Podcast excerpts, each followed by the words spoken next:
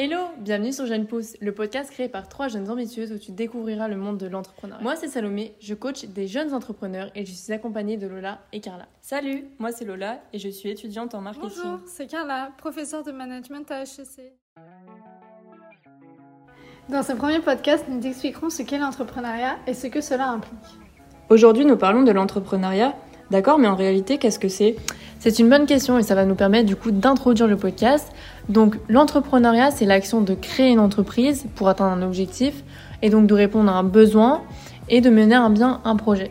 L'entrepreneur, comme tu as pu le comprendre, c'est le créateur de l'entreprise.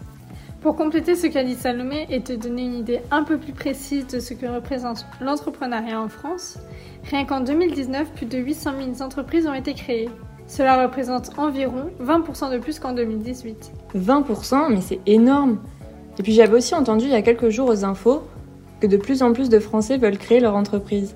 C'est fou comme l'entrepreneuriat se développe. Oui, oui, Lola, tu as raison, puisque selon les statistiques, un Français sur trois souhaite créer ou reprendre une entreprise. Et le nombre de créations d'entreprises a triplé depuis la création du statut de micro-entrepreneur en 2016. Mais si le nombre de créations d'entreprises a triplé, ça veut dire que tout le monde peut devenir entrepreneur? Moi, je pensais pas que c'était aussi facile. Alors qu'en voyant ces statistiques, on dirait que c'est à la portée de tous et que demain, si je le souhaite, bah, je peux monter ma boîte. Ce n'est pas aussi simple que ça. Tout le monde ne peut pas devenir entrepreneur. Il faut savoir qu'on ne naît pas entrepreneur, on le devient. Dans le sens où on ne naît pas avec des gènes d'entrepreneur. Oui, oui, puisqu'on pourrait penser que tout le monde a une chance de devenir entrepreneur.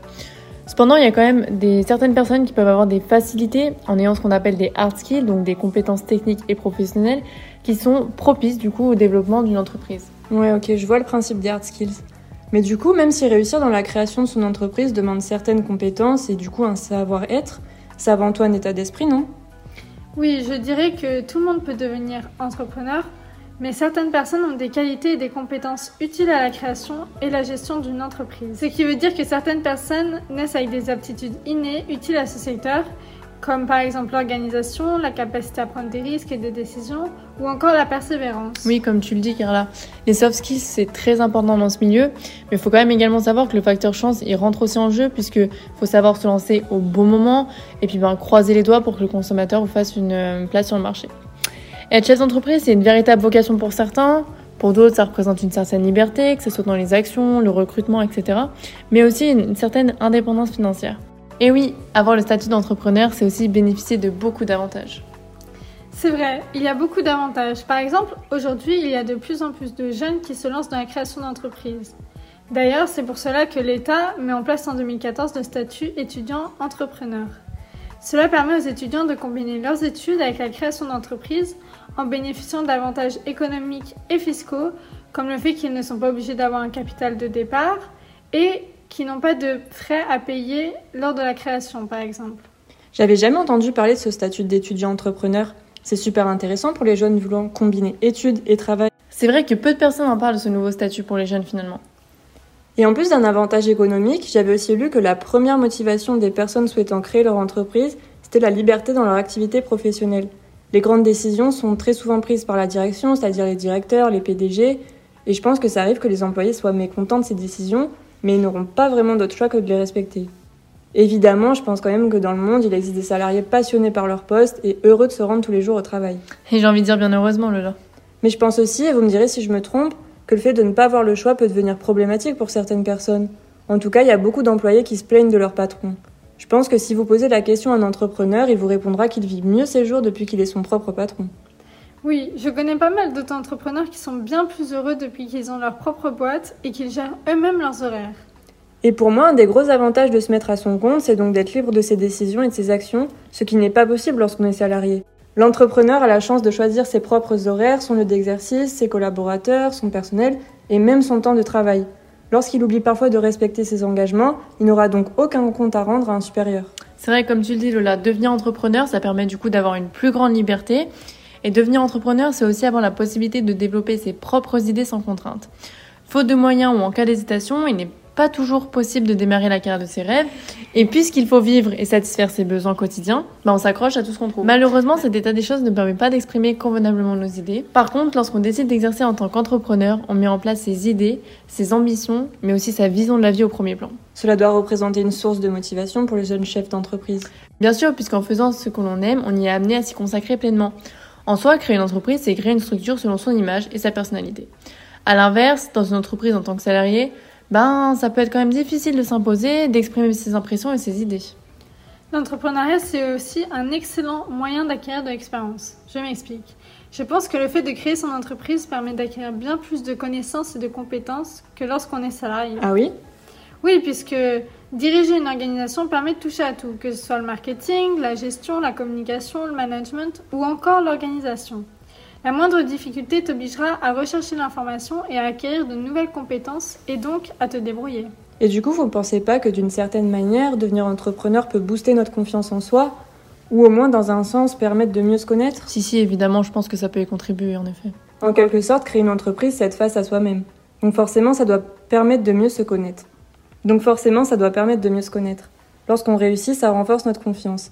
Et j'imagine que nos échecs, quand on sait se remettre en question, peuvent nous permettre de progresser. Donc je suis sûre que la création d'entreprise doit être une expérience valorisante qui agit directement sur notre rapport à soi-même. C'est certain que l'entrepreneuriat, il a de nombreux avantages et je suis sûre qu'on pourrait en citer encore plein d'autres. Mais il faut quand même pas oublier que devenir entrepreneur et se mettre à son compte, ce n'est pas seulement de tout repos et que ce secteur présente aussi pas mal de limites. Oui, c'est vrai qu'on s'emportait un peu. On oubliait presque la charge de travail que ça peut demander.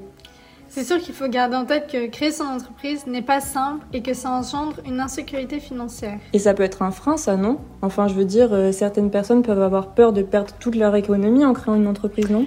Et oui, lorsque vous démarrez vos projets, vous n'êtes pas sûr de rentabiliser votre activité. Et ça, bah, peu importe le domaine dans lequel vous souhaitez vous lancer. Les premiers mois, ils sont particulièrement difficiles car il faut attendre d'avoir une bonne visibilité avant d'espérer d'être rentable. En plus, il faut souvent faire face à des imprévus. Effectivement, beaucoup d'entrepreneurs font constamment face aux événements imprévus, aux effets saisonniers ou encore à la baisse de la productivité. Ce sont des facteurs qui peuvent causer une insécurité financière importante et ça peut souvent semer le doute chez les entrepreneurs. Et du coup, j'aurais une autre question à vous poser. Quand on a une idée et qu'on souhaite la mettre en place en créant son entreprise, quels seraient vos conseils? Vous pensez qu'il faut faire attention à quoi? Si tu souhaites une réponse en, détail, Lola, on pourra en reparler dans une autre émission sur Jeune Pousse. En tout cas, pour faire court, il faudra avant tout faire très attention à la concurrence. Oui, je suis tout à fait d'accord. Il n'y a malheureusement pas beaucoup de nouveautés sur le marché. Quelle que soit l'activité de ton entreprise, les chances pour que tu rencontres un ou plusieurs concurrents déjà installés et faisant la même chose sont très fortes. Et même quand tu as une idée innovante, tu as des chances d'être rapidement copié. Hmm, donc en gros, si j'ai bien compris, peu importe le domaine dans lequel je veux me lancer, je dois m'attendre à une forte concurrence. C'est ça, ce n'est pas impossible de se démarquer, mais il faudra y mettre les moyens, surtout pour faire face aux grosses marques qui n'ont plus rien à prouver et qui ont déjà une grande notoriété. Et je peux vous assurer que ce n'est pas une mince affaire de résister et de se faire une place dans un milieu où tous les professionnels utilisent des techniques efficaces pour fidéliser ses clients. Retiens surtout que la concurrence est la principale raison de la disparition de nombreuses entreprises à travers le monde. Ok, je vois. En entendant ça, je respecte encore plus les jeunes qui montent leur entreprise. Cette accumulation de responsabilités et le travail que ça demande n'est pas donné à tous. Je pense qu'il faut réellement être motivé. Oui, à la différence du salarié qui se rend tous les jours à son poste et rentre le soir, bah, une fois que tu décides de t'installer en tant qu'entrepreneur, tu peux dire au revoir à cette manière de fonctionner. Tu auras beaucoup plus de responsabilités au quotidien. C'est vrai, ça paraît évident que si on crée notre entreprise, on ait plus d'exigences, plus de responsabilités et donc moins d'heures de libre. Entre la gestion de notre temps, la coordination des activités, la recherche de partenaires et la gestion de la comptabilité, ça sera vraiment pas de tout repos. Ou en tout cas, ça demande une sacrée organisation. En résumé, ce qu'il faut que tu retiennes, c'est que créer son entreprise est une initiative courageuse et salutaire.